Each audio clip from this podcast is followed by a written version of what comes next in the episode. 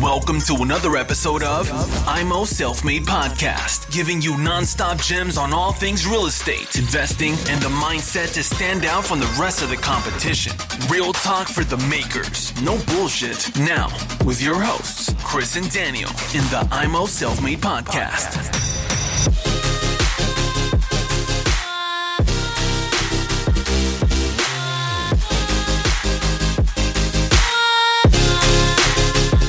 So, herzlich willkommen hier zu Immo Selfmade mit dem Chris und dem heutigen Interviewgast, den ihr alle schon kennt, unseren Robert. Wir sitzen gerade in Leipzig in einer Wohnung von mir, die ich aktuell vermiete, wie es auch nicht anders sein soll, gegenüber vom Amtsgericht, wo der Robert Anfang der 2000er Tag ein und Tag aus rausgegangen ist. Heute werden wir ein super Thema besprechen, was viele, viele Leute beschäftigt aufgrund der Corona-Krise, wie die Auswirkungen auf die Immobilienbranche sind. Wir hatten hier schon mal ähm, in der letzten Folge etwas gehabt bezüglich, dass 95 Prozent der jungen Investoren pleite gehen werden. Das sagt der Robert. Jetzt ist wieder ein paar Tage sind ins Land vergangen und die Medien sprechen von Lastenausgleich. Immobilienpreise werden nach unten gehen und hier werden wir anknüpfen. Robert, erstmal herzlich willkommen hier zum Podcast. Wir sehen uns auch zum ersten Mal, halten den Sicherheitsabstand ein. Ähm, wir wollen auch nicht lange drum herum reden. Robert, erzähl uns mal, werden wirklich die Immobilienpreise nach unten gehen? Hallo Chris, erst einmal schön. Ich sitze ja hier zum Dachgeschoss in deiner Wohnung und schaue direkt rüber ins Amtsgericht. Da, kann man, da kommen Erinnerungen auf. Da können wir gleich rübergehen, muss ich wieder üben, ähm, in die harten Stühle sitzen. Das wird in zwei Jahren dann soweit sein, drei Jahre. So lange wird es dauern, bis wir dann die Termine im Gericht dann haben. Äh, jetzt eine ähm, Einleitung zu den Immobilienpreisen. Ich denke, ähm, es wird eine Vermögensabgabe in irgendeiner Art und Weise kommen. Ähm, ob das jetzt ein Lastenausgleich heißen wird bis 1952 im Lastenausgleichsgesetz war, glaube ich nicht. Das wird dann ein irgendwas mit Corona-Rettungspaket, Refinanzierungsprogramm oder irgend so ein Blödsinn wird der, der Name wird schon sein. Ähm, es gibt ja schon die ersten Vorschläge. Die Saskia Esken als neue Co-Vorsitzende der SPD hat ja mal so fünf Prozent rausgehauen auf den Vermögenswert. Das ging ja in der Corona-Debatte unter. Jetzt hat Sigmar Gabriel nachgelegt. Das wird schon ein bisschen ernsthafter. Vor allem, er hat es auch in der Bild-Zeitung geschrieben, dass auch schön der Mainstream sich schon mal damit auseinandersetzen kann. Meines Erachtens, ich denke auch an die fünf Prozent, die werden kommen auf die Vermögen. Ähm, hier wird dann nur die Diskussion stehen, nicht ob eine Vermögensabgabe kommt, sondern nur in welcher Form. Ähm, welche Höhe? Was denkst du, ab wann wird es bewertet, diese 5%? Ich sage mal, ich bin jetzt, ähm, habe 20 Wohnungen, Immobilienwert 1,3 Millionen, habe 100, 200.000 Cash auf dem Konto. Wird es mich treffen? Also ich denke, die Diskussion wird nur darum gehen, welchen Freibetrag, so wie du es ansprichst, Chris, äh, ist eine Million, eineinhalb Millionen frei, soll er die Reichen treffen. Ich denke, eine Million ist schon ein bisschen viel. Ich denke eher so an 500.000 wird Freibetrag sein, damit das Oma ihr Einfamilienhaus oder das Häuslein von der Oma oder das eigene, das Einfamilienhaus frei ist. Es gibt ja in Deutschland die, den Medianwert, dass man über 234.000 bereits als reich gilt. Also denke ich mal, wird es einen Freibetrag von, denke ich mal, 500.000 geben. Das Thema ist dann natürlich auch die Bewertung der Immobilien. Ähm, man sieht ja schon in der Debatte Einführung der neuen Grundsteuer, welche Schwierigkeiten die haben, überhaupt Einheitswerte neu festzulegen, dass es verfassungskonform ist. Ähm, also werden Sie eine neue Bewertung aller Immobilien auf Verkehrswertniveau, wie wir es kennen, werden Sie nicht machen können. Also werden Sie hergehen und sagen, wenn wir eh schon neu bewerten müssen, wie bei den Einheitswerten, dann nehmen wir diese Werte wie es im Einheitswert ist und werden die mit einem Faktor 1,5, 2, 2,5 versehen. Ein Zuschlag auf den Einheitswert und das ist dann so eine Pauschalabgeltung. Ähm, ob die Schulden abzugsfähig sind, wenn jetzt natürlich dann viele sagen, jawohl, ich habe doch bei der Bank 115 Prozent finanziert, ich habe eh kein Vermögen und ich trage mir noch ähm, eine Eigentümergrundschuld rein oder ich trage, ich habe noch einen Bekannten und wir, wir hauen noch ein paar äh, gegenseitig, wechselseitig ein paar Grundschulden rein, um das hochzuziehen. Also ähm, ja, denke ich, wird nicht funktionieren. Die werden sagen, ähm, Vermögenswert ist Vermögenswert und wie einer mal finanziert hat, das ist dem sein Thema. Also ich glaube nicht, dass die Schulden auf Immobilien groß abgezogen werden können, außer die sagen, okay, 50 Prozent vom Kaufpreis seiner Zeit. Aber so diese, diese typischen Investorenfinanzierungen der, der Jung, Junginvestoren, ich würde mal sagen Jungbullen, ähm, ähm, wird ins Leere laufen mit ihren 115 Prozent Finanzierungen. So, jetzt spielen wir das einmal durch. Äh, jetzt wird's genau. interessant. Jetzt, jetzt, jetzt, jetzt geht's nämlich zur Sache und jetzt gut aufpassen, Jungs und Mädels draußen, schon mal Ohren spitzen. Was euch so in den nächsten zwei, drei Jahren blühen wird. Olaf Scholz hat ja in einem Nebensatz letztes Mal im Fernsehen gesagt, dass ab 2023 die Rückzahlung der Rettungspakete aus den Corona-Rettungspaketen beginnen wird. Und wenn das der deutsche Bundesfinanzminister schon mal sagt, dann ist das relativ ernst zu nehmen. Der sagt ja nicht ohne Grund. So ist es. Und ja die Staatsverschuldung muss ja irgendwie zurückgeführt werden, kann ja nicht bleiben. Und wer zahlt, das ist immer der deutsche Michel. Mhm. Ähm, so, also der deutsche Steuerzahler. Am liebsten natürlich der reiche deutsche Steuerzahler. Es wird also irgendeine Steuererhöhung kommen und eben die Vermögensteuer oder eine Vermögensabgabe. So, jetzt haben wir deine 1,3 Millionen Immobilienwert, dann 200.000 Cash, 1,5 Millionen Vermögen. Wir ziehen dann die angesagten 500.000 Freibetrag davon ab, sind wir bei einer Million als Bemessungsgrundlage die Vermögenssteuer ähm, oder Vermögensabgabe, ähm, wäre dann ein Betrag von 50.000 Euro. So. Und diese 50.000 Euro haben die unangenehme Eigenschaft, dass sie sofort fällig und zahlbar sind mit Festsetzung und Bescheid vier Wochen. Und Einspruch behindert die Vollstreckung nicht. Das ist immer ganz wichtig. Steht in jedem Satz, beim jedem Bescheid des Finanzamts unten drunter. Man kann zwar gegen alles Widerspruch einlegen und klagen, aber das Finanzamt vollstreckt trotzdem. Variante 1. Ihr nehmt die Kohle von eurem Säckle, von den 200.000, wie der Chris jetzt hat, und zahlt die 50.000, überweist, macht eine Abwendungsvereinbarung Abwendungsvereinbarung, damit eben keine Repressalien kommen aus dem Werkzeugkoffer der Folterinstrumente, wie ich gleich komme. Und der Fall ist erledigt. Vielleicht kriegt er sogar noch einen Discount, wenn er gut verhandelt. Ähm, nicht jeder wird in der glücklichen Lage sein und eine Cash-Position haben.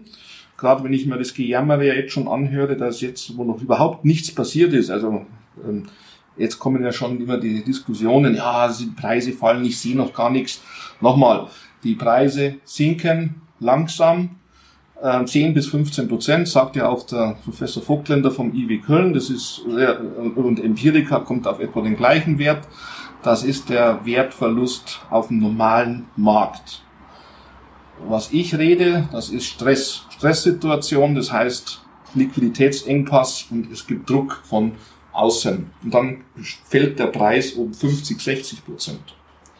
Das sind die Notverkäufe dann Das sind auch? die Notverkäufe im Zwangsversteigerungsverfahren und die Insolvenz. Die meistens nicht in die Statistik mit einfließen, weil wir wissen so ja gar nicht, für was es versteigert wird. So ist es, so ist es. Und das ist auch in der Definition im Baugesetzbuch klar geregelt, ähm, dass die Zuschlagsbeschlüsse, die Zuschlagspreise nicht Bestandteil des Gutachterausschusses der Verkehrswert oder der Kaufpreissammlung sind. So, was passiert, wenn man also nicht bezahlen kann? Das ist ja das Interessante. Das sind ja die meisten. Die meisten haben ja die, diese berühmten von mir schon angesprochenen 95 Prozent. Genau, die, genau. die das jetzt hören. Weil es haben ja nicht, die, es gibt auch Leute, die haben drei, vier Millionen Immobilienvermögen, 110 Prozent finanziert, 10.000 Euro auf dem Konto. Auf dem Konto. So, jetzt Kurzarbeit, bricht vielleicht auch noch weg, 40 Prozent weniger Einnahmen. Die Frau meckert drum. Was mache ich jetzt, wenn das Finanzamt ankommt, 50, 100.000 Euro von mir haben will? Rufe ich da an und sage, können wir es stunden?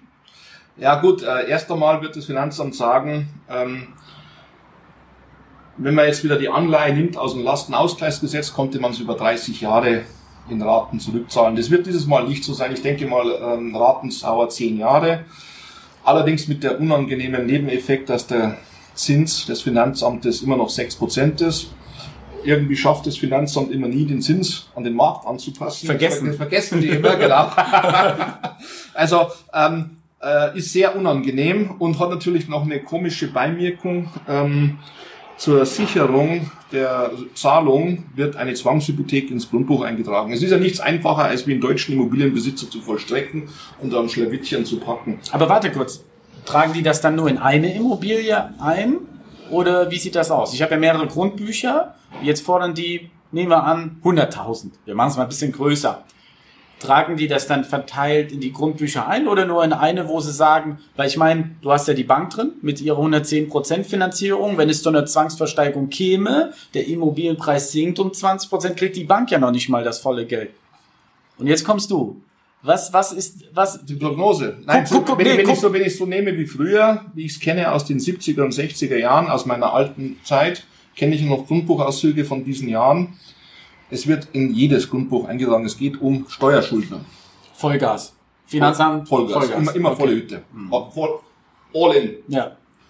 Weil Äh, sie es können. Weil sie es können. Und das Schlimme ist, sie machen das Gesetz selber.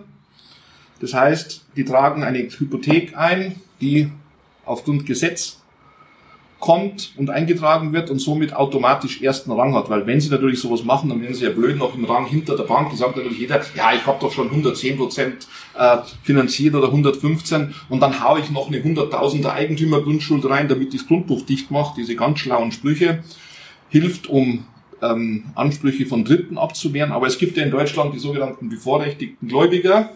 Und da zählen nun mal die Öffentlichen dazu und insbesondere das Finanzamt. Und die sagen, unsere Hypothek hat per Gesetzes wegen ersten Rang. So wie zum Beispiel die 5% von der WEG oder wie die Grundsteuer. Da sieht man es ja schon, da ist, die ist, nicht, ist überhaupt nicht im Grundbuch eingetragen und ist im Zwangsversteigerungsverfahren an allererster Rangstelle, Rangklasse 10.1 weil es einfach eine öffentliche Last ist, die im Vorrang geht. Könnte dann aber das Finanzamt nicht auch sagen, ähm, wir tragen es gar nicht ein, denn wir gehen, wir sind eh auf, auf Platz eins. wir, wir zahlen einfach unsere Forderung mit 100.000 Euro. Jetzt kommt eine 2022, 23, wie du damit rechnest, kommt es zu Zwangsversteigerungen, dass die gar nicht im Grundbuch stehen müssen. Sie melden es dann einfach nur an. Wird auch sein, Das kann auch passieren. Kann auch passieren. Dass sie einfach dann anmelden und sagen, es ist noch Forderung. Aber die werden das in dem Fall, werden sie es eintragen. So wurde es in den zwei- 1952, die äh, Hypothekengewinnabgaben wurden auch ins Grundbuch eingetragen. So, also das ist jetzt schon, ich meine, das sind alles Prognosen. Wir wissen nicht, ob es 500.000 ist. Ich habe jetzt mal einen Artikel von einem Politiker gelesen, ähm, der meinte, es wird zu einer Vermögensabgabe kommen für Leute mit äh, einem Bestand, also Vermögen insgesamt von 5 Millionen. Alles darüber. Kann ja auch sein, dass sie es in zwei Phasen machen. Erstmal einen höheren Freibetrag, merken, das Geld reicht nicht aus. So würde ich es jetzt machen. Ja. Und dann hole ich mir die nächsten. Genau. Ja? Genau. So, das sind jetzt alles Prognosen. Aber das heißt ja im Prinzip, Jetzt bin ich der Zuhörer. Ich hab, guck auf mein Konto und hab 10, 20, 30.000. Rechne mal mein Vermögen hoch und merke, mein Geld reicht nicht aus, das zu zahlen. Dann kann ich das monatlich abzahlen mit heftigen Zinsen.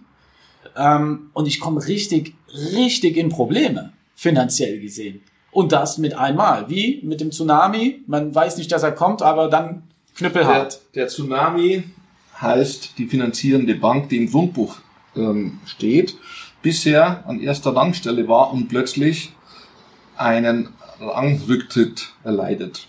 Wie reagiert jetzt die? Also wenn ich jetzt Banker wäre, krieg sowas mit. Die gehen den Rang vor mir und bei einer Versteigerung würde ich nicht mein ganzes Geld kriegen als Bank. Wie, rea wie reagiert die Bank? Ähm, sagt die, wir brauchen Geld jetzt auch von Also dir? 2020, denke ich mal, wird nichts passieren. 2020 wird gerettet. Werden alle mit Geld zugeschüttet. 2021 ähm, beginnt die Phase, wo die Banken analysieren, wer schafft's denn. Ich sag's mal vereinfacht, da wird gekämpft. Da wird geschaut, dass man die Raten bezahlt, ähm, dass alles läuft. Und die, die es nicht schaffen, sind dann ab 2022 dann dran.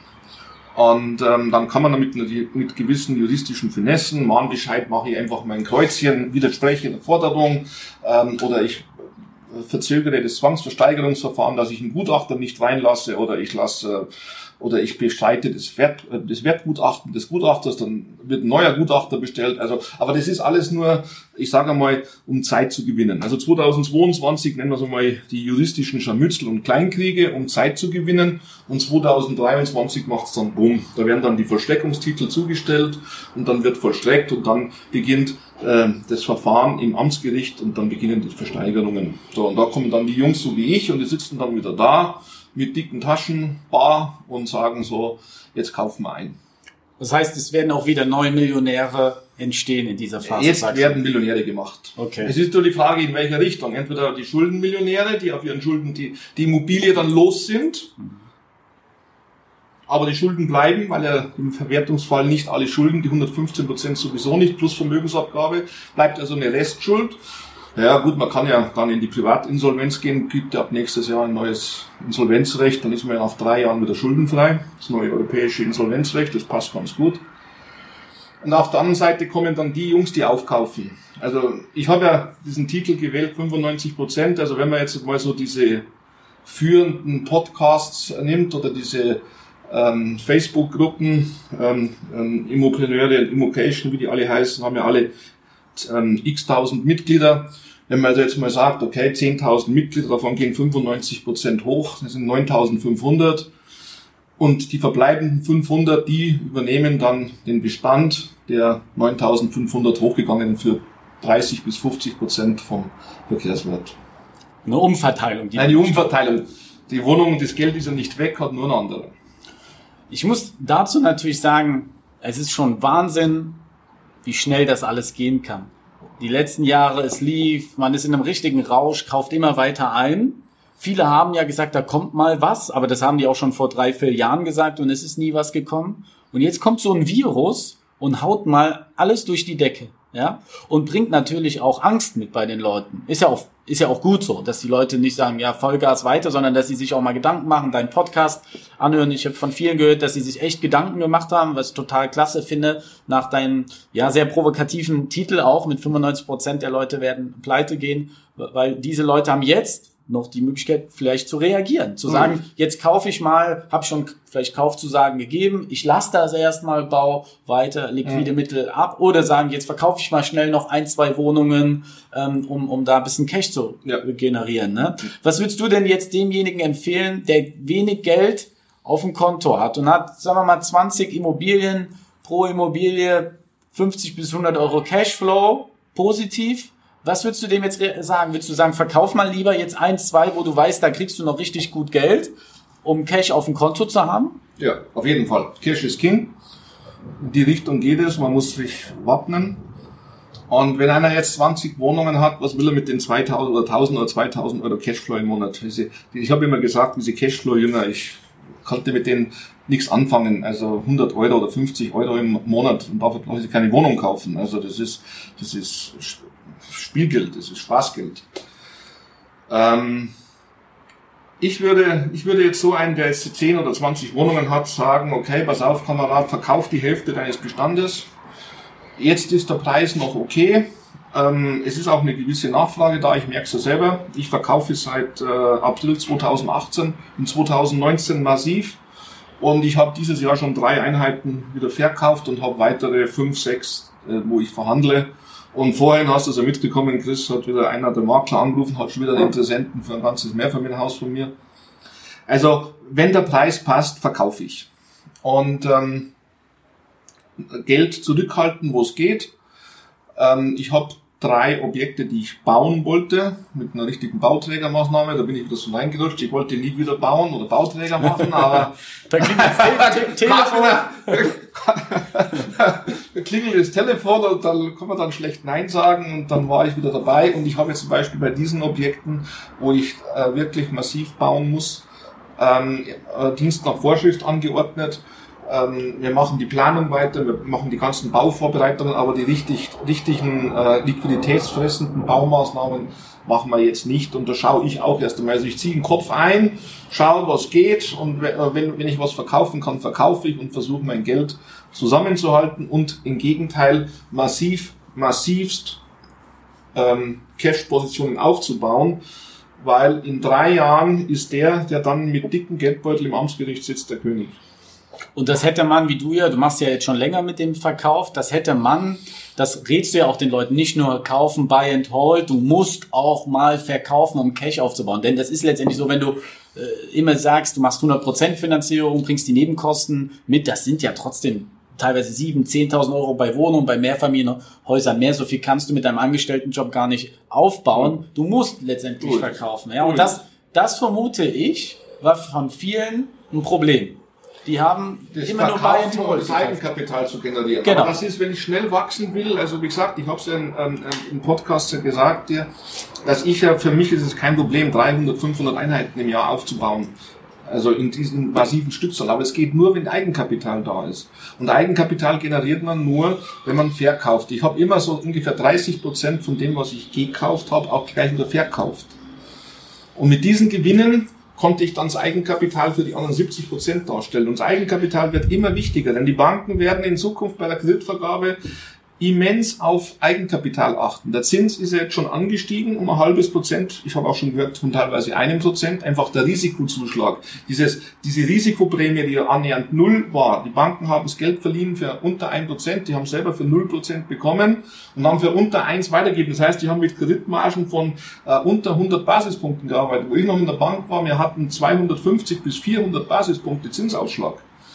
Und da wird die Richtung wieder hingehen. Das heißt, wenn die, wenn die EZB, das ist der einzige Vorteil an der Sache, die EZB wird die Zinsen nicht erhöhen können. Also das ist zwar nicht 100% sicher, weil sonst wäre ja Jesus, aber ähm, mit einer erhöhten Wahrscheinlichkeit ist davon auszugehen, dass der Bankeneinstand äh, bei Null bleibt. Nur, dass der Zinsaufschlag nicht mehr 100 Basispunkte sein wird, also diese 1% Finanzierung oder unter 1, die wird es nicht mehr geben. Wir werden ähm, 2, 3% wieder sehen. Dann haben die Banken 200 bis 300 Punkte ähm, Marge, Basispunkte Marge und damit können sie gut leben. Damit können sie auch ein Risiko abfedern. Was aber nicht mehr sein wird, diese 115% Finanzierungen. Auch die 100 nicht. Ich denke, es wird sich irgendwo bei 80%, 70, 80% einpegeln. Ja, wir kennen es ja selbst, wir haben ja die äh, Volksbank mit Weida, die wir beide kennen und auch finanziert haben, die noch 110 Prozent vor kurzem gemacht haben, Vollgas sieben Tage und dann jetzt mit einmal wollen sie zwischen 15 und 30 Prozent Eigenkapital von Investoren haben. Also das ist schon Wahnsinn. Von 110, 15 bis 30 Prozent Eigenkapital. Jetzt nehmen wir mal ein Paket von einer Million. Ja, das muss man ja, haben. gut, ne? Chris, man muss natürlich eins sehen, das ist äh, Investoren zu bezeichnen, das ist für mich äh, die richtigen Investoren, wenn man sich die LTVs der Profi-Investoren anschaut, habe ich da letztes Mal einen Artikel über geschickt, der ist von 70 Prozent auf 61 Prozent gesunken. Und bei den Projektentwicklern liegt er bei unter 60%, Prozent, bei 56 Prozent momentan. Das heißt also, die Profi-Investoren, die großen Jungs, die Big Boys, die bringen, hatten bisher 30% Eigenkapital plus Nebenkosten, bringen jetzt fast 40%. Wahnsinn. So, die gehen nicht hops. So, wir halten mal zwischendurch fest. Vermögensabgabe, Corona-Abgabe, meinst du, wird kommen. Die wird kommen. So. Ja. Das heißt, hier muss ich Cash haben. Ja. Habe ich kein Cash aktuell, schaue ich mein Portfolio an und schaue, von welchen Einheiten ich mich trennen kann, jetzt noch. Ja. Also Leute, dann aber auch reagieren jetzt. Jetzt nicht drei, vier Monate warten, dann wird es zu Jetzt. spät sein. Jetzt. Jetzt Vollgas. Ja. Hast du vielleicht eine eigengenutzte Immobilie? Wäre es eine Überlegung wert, die zu verkaufen? Hast du einen Steuer, brauchst keine Steuern zahlen? Hast du steuerfreie Sachen? Wenn du sagst, okay, hier muss ich nicht unbedingt drin wohnen. Also, wir müssen Cash generieren. So, was macht jetzt ähm, derjenige, der sagt, ah, äh, ich habe keinen Cash, ich will aber auch nicht verkaufen, ich bin derjenige, der hält, der geht unter. Wahrscheinlich. Oder wird Schwierigkeiten haben. Außer er hat viel Einkommen über seinen Hauptjob, der auch sicher ist. Ah, ja, das hat alles Grenzen. Nennen wir mal jetzt die, die äh, bei YouTube gibt es ja einige von den Jungspunden, die meinen, die sind die allergrößten. Vor drei Jahren wussten sie noch nicht einmal, wie man Immobilie schreibt und jetzt machen sie ähm, einen dicken Maxen. Meinst du nicht, das ist auch sehr für uns? Ich meine, ich mache selbst einen Podcast mit dem Daniel. Wir haben auch eine gewisse Verantwortung gegenüber den Leuten, nicht nur alles positiv zu reden. Meinst du, da war auch so ein Gesellschaftsproblem, dass zu viel aufgebaut worden ist von null auf, auf Millionen innerhalb von kurzer Zeit? Ja, ja. Dass zu wenige Leute wie du, die einfach auch mal ein bisschen Salz in die Wunde rein äh, oder die richtigen Fragen auch mal gestellt haben. Ey, ist das so richtig, wie du das aufbaust? Weil wir merken ja, viele Leute, die YouTube-Podcasts machen, bringen jetzt mit einmal Kurse raus, äh, wo es heißt, wie rettest du dich? Aber wenn die Leute die Ratschläge vorher gemacht hätten, wie sie gesagt worden, bräuchten sie ja kein Rettungspaket Das jetzt. sind ne? die gleichen Leute, die vor drei Monaten noch von 110% Finanzierung und äh, Airbnb-Vermietung und möbliert vermieten und was weiß ich was äh, gepredigt haben und vorgemacht haben. Da sieht man trotzdem, wie wir Menschen getrieben werden. Ja. Wenn man was hört, die Emotionen spielen mit, ah, ich will das auch. ja. Weil jetzt gewinnt doch der, der langsamer gewachsen ist. Der gesagt hat, okay, ich kaufe, kaufe, verkauf mal was, äh, mach nicht diese 110 immer. Der, 70, der sitzt 80, doch äh, in zwei Jahren hier gegenüber Ja, genau. im Amtsgericht Leipzig und sagt so, jetzt, Ja, jetzt baue ich auf. Jetzt baue ich auf. Ne? Jetzt werden Millionäre gemacht. Nochmal. Jetzt. Könnte denn noch ein Problem Mhm. hinzukommen? Vermögensabgabe, eventuell Wertverlust, was, was ähm, die IW ja schon sagt, 15 bis 20 Prozent oder 10 bis 15 Prozent. Könnte Im Moment, diese 10 bis 15, das ist das, wie es ja Empirica oder Professor Vogtländer vom IW Köln, also Mhm. das ist der, das ist der reelle Wert, wie er verlieren wird Mhm. im Mainstream. Was draußen rumläuft und was auch in den Gutachterausschüssen bekannt wird. Der, der Wertverlust, von dem ich rede, ist der, der in den Deals gemacht wird. Ähm, wenn ich jetzt mal mich reflektiere und sage, wenn ich jetzt wieder wechsle von der Verkäuferposition, in der ich ja momentan hauptsächlich war die letzten zwei Jahre, wieder in die Käuferposition rübergehe, dann würde ich jetzt folgendermaßen an die Sache rangehen. Thanks for tuning into IMO Self Made Podcast. Make sure to subscribe so you don't miss any future episodes. Leave a five star review and share this podcast to anyone that needs that kick of real estate motivation they need.